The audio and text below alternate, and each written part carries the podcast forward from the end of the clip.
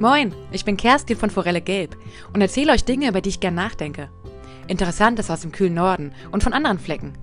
Bunt gemischt, wie das Leben halt so ist. Mein geheimer Geheimplan, je mehr ich euch hier vollquassele, desto sicherer werde ich beim Sprechen. Und wenn ich groß bin, ja, das dauert noch, aber dann will ich auf der Bühne meine Kurzgeschichten vortragen. Hier jedoch gibt's andere Themen für euch.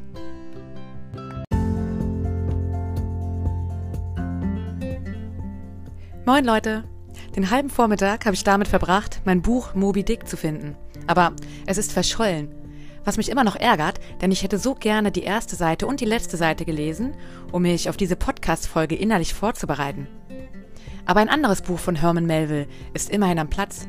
Bartleby, der Schreiber. Ich könnte euch darüber etwas erzählen, aber zu langweilig heute. Ich will tobende See und Drama. Schließlich ist es heute auch im Flachland stürmisch und dramatisch. Vor allem der bewölkte Himmel und der kalte Regen. Das Buch ist also weg. Danach habe ich mein Handy gesucht. Irgendwas muss man ja suchen. Das habe ich nämlich beim Buchsuchen irgendwo hingelegt und es war zum Haare raufen, weil es ebenso verschollen war. Von jetzt auf gleich. Und ich bin fast verzweifelt. Aber ich habe es inzwischen wieder. Es lag nämlich getarnt auf dem Wäscheständer. Und immerhin habe ich beim Suchen noch ein anderes Buch gefunden. Seemonster in Karten und Literatur. Und dann habe ich darin ein bisschen gelesen und fast vergessen, dass ich eine Podcast-Folge machen wollte. Über Moby Dick. Nein, halt, über die wahre Geschichte hinter Moby Dick. Die gibt es nämlich. Die Geschichte von Moby Dick in kurz. Also der Roman. Kapitän Ahab will Moby Dick, den weißen Wal, der ihm das Bein abgerissen hat, jagen und erlegen. Er nagelt eine ecuadorianische Goldduplone an den Hauptmast, die derjenige erhalten soll, der den Wal als erster sichtet. Mehr erzähle ich nicht. Ich will ja nicht spoilern. Aber von welcher wahren Begebenheit Melville inspiriert wurde, das möchte ich euch erzählen. Übrigens habe ich zwei neue Hörer, die ich persönlich kenne, habe ich heute erfahren. Einer hat mich heute gefragt, ob die Sachen alle wahr sind, die ich hier so vom Besten gebe. Zum Beispiel die mit Minutoli und den Mumien, die angespült worden sind. Ja, sind sie. Ich lerne jedes Mal, wenn ich eine Folge mache, selber so viel Neues und kann manches kaum glauben.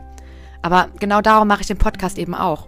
Weil ich Dinge recherchiere und lese, die mich interessieren und denke, dass jemand anderes davon vielleicht auch etwas mitnehmen kann oder sich dafür interessiert. Und sei es nur, um darüber nachzudenken oder es jemandem beim Bier in der Hafenkneipe zu erzählen. Ja gut, die Kneipen haben gerade zu. Aber irgendwann ist das ja alles vorbei. Und es ist doch schön, dann ganz viel Zeug zu wissen und vielleicht über die Herkunft der Geschichte von Moby Dick zu philosophieren und wie das mit der Essex, über die ich gleich berichte, damals so war. Los geht's, auf die See. Mit einem Schiff namens Essex. Es war ein 28 Meter langes Schiff der Gattung Walfänger aus Massachusetts, ich kann das nicht aussprechen, Leute, Massachusetts und dem damals 7000 Seelenort Nantucket welches durch Walfang reich und berühmt geworden ist. Die Essex ist es auch, also berühmt geworden. Sie wurde von einem Pottwal gerammt und sank. Berichte über das Unglück lieferten vor allem die Tagebücher und spätere Niederschriften des ersten Offiziers, Owen Chase, und des Schiffsjungen Thomas Nickerson. Owen Chase, also der erste Offizier, hat im Jahre 1821, also ein Jahr nach dem Unglück, seine Erfahrungen und wie das alles so war aufgeschrieben. Der Titel ist, wie damals anscheinend üblich, wie ihr auch in einer anderen Folge hören werdet, zugleich die Inhaltsangabe.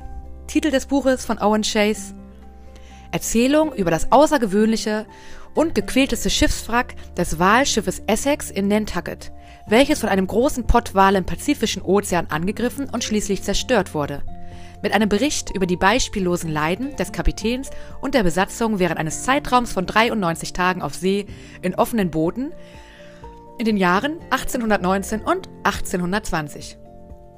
Merkt euch das. Also nicht den Satz oder den Titel, aber dass es ein Buch und somit ein Augenzeugenbericht über die folgenden Geschehnisse gab.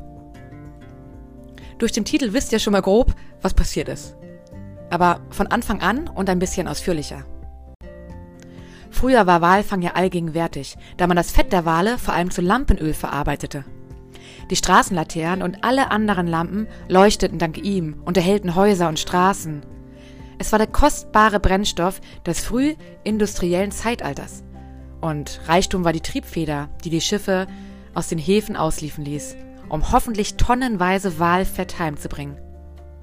Tatsächlich stiegen die Immobilienpreise in Orten des Walfangs und es waren wohlhabende Städte. Nantucket, die Welthauptstadt des Walfangs, war richtig reich. Jeder wollte etwas vom Reichtum abbekommen und zugleich Abenteuer erleben. Also wurde angeheuert und die Männer waren für Jahre unterwegs.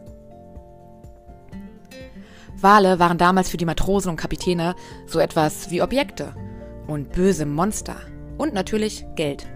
Noch vor 200 Jahren dachte man so, eigentlich gar nicht so lange her. Acht Generationen sind das, wenn ich mich nicht irre.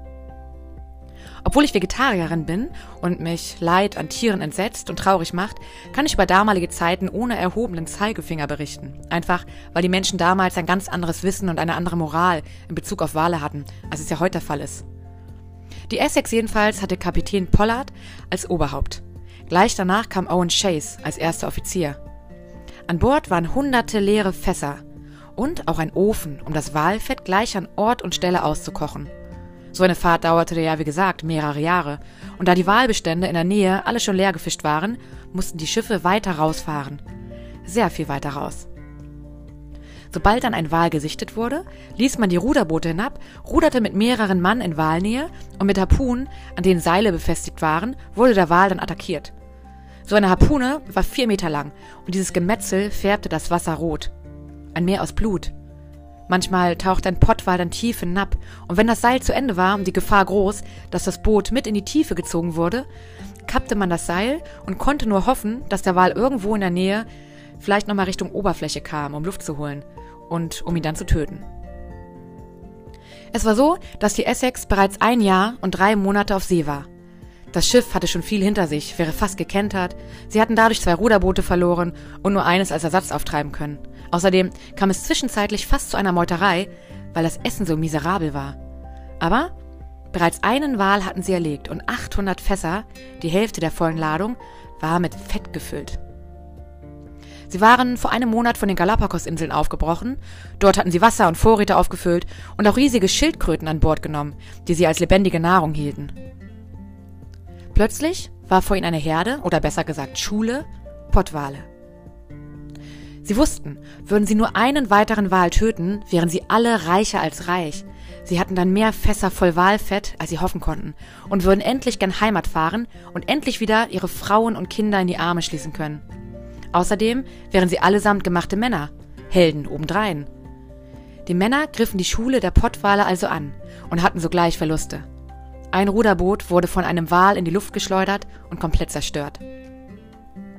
Diese paar Worte bilden nicht das echte Geschehen ab. Ein Pottwal ist riesig und stark, wie ihr wisst.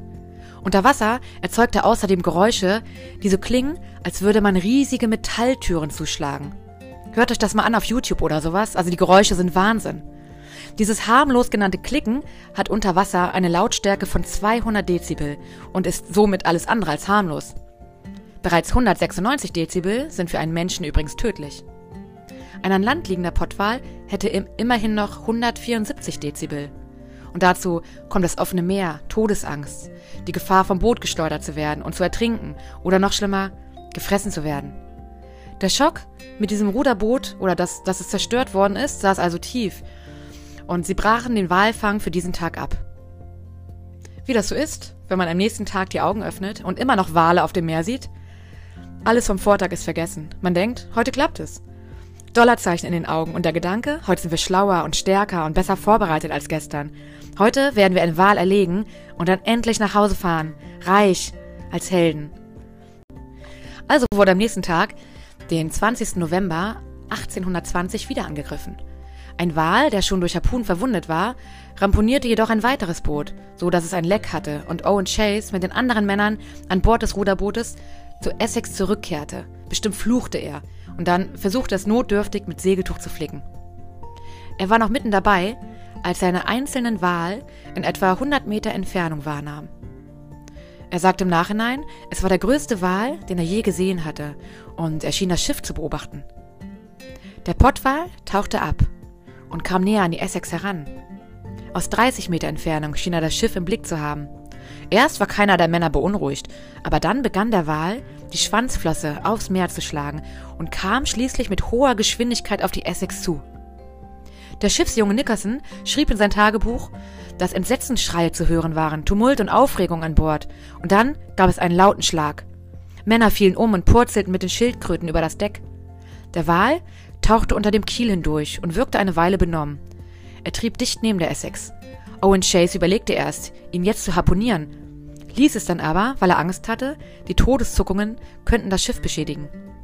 Schließlich schwamm der Wal weg, drehte um und schwamm dann doppelt so schnell wie beim ersten Mal auf die Essex zu, attackierte das Schiff und es wär, das Schiff wurde hunderte Meter geschoben.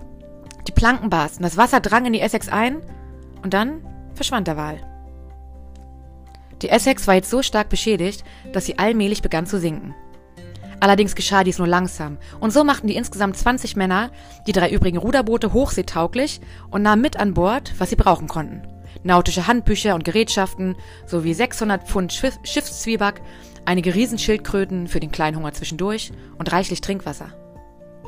Kapitän Pollard schlug vor, nach Tahiti oder Hawaii zu gelangen, was ein leichtes wegen der Windrichtung gewesen wäre.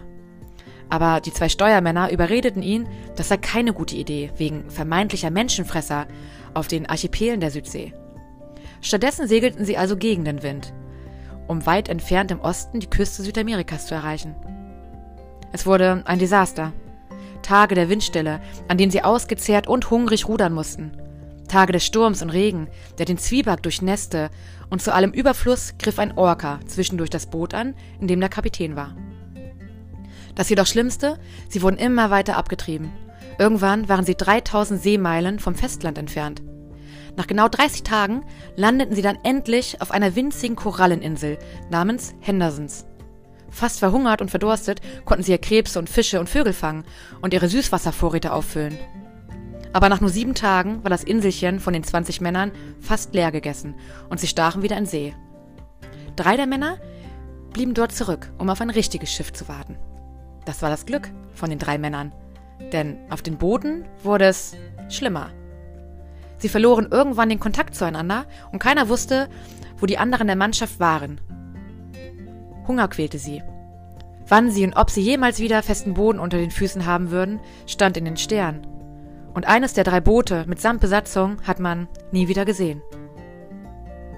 Als am 10. Januar 1821 der zweite Steuermann Matthew Joy starb, erhielt er noch ein christliches Seemannsgrab.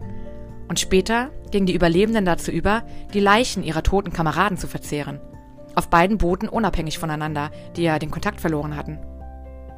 Erst aß man diejenigen Männer, die durch Verhungern oder Verdursten den Tod gefunden hatten. Später wurde per Los entschieden, wer den Kameraden nun als Nahrung dienen sollte.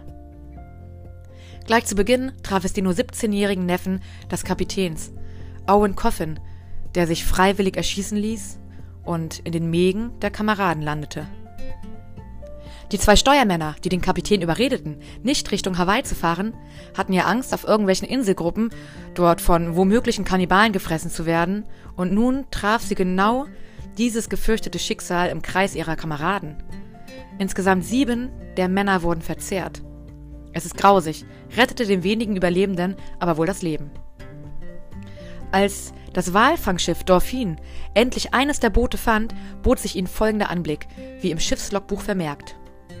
Zitat Die Haut mit Geschwüren übersät, nagten die Schiffbrüchigen mit hohlwangigen Gesichtern an den Knochen ihrer toten Kameraden. Selbst als schon die Retter herbeieilten, wollten sie nicht von ihrem grausigen Mahl lassen. Zitat Ende. Schließlich waren von 20 Männern noch acht am Leben.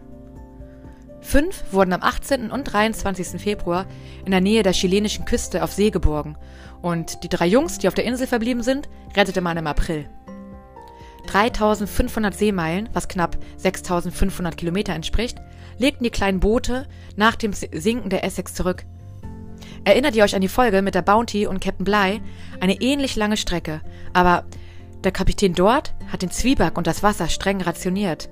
Er hat gesagt, wo es lang geht, auf Disziplin geachtet und auch wenn die Umstände natürlich anders waren, wäre ich lieber zu Captain Bligh ins Ruderboot gestiegen.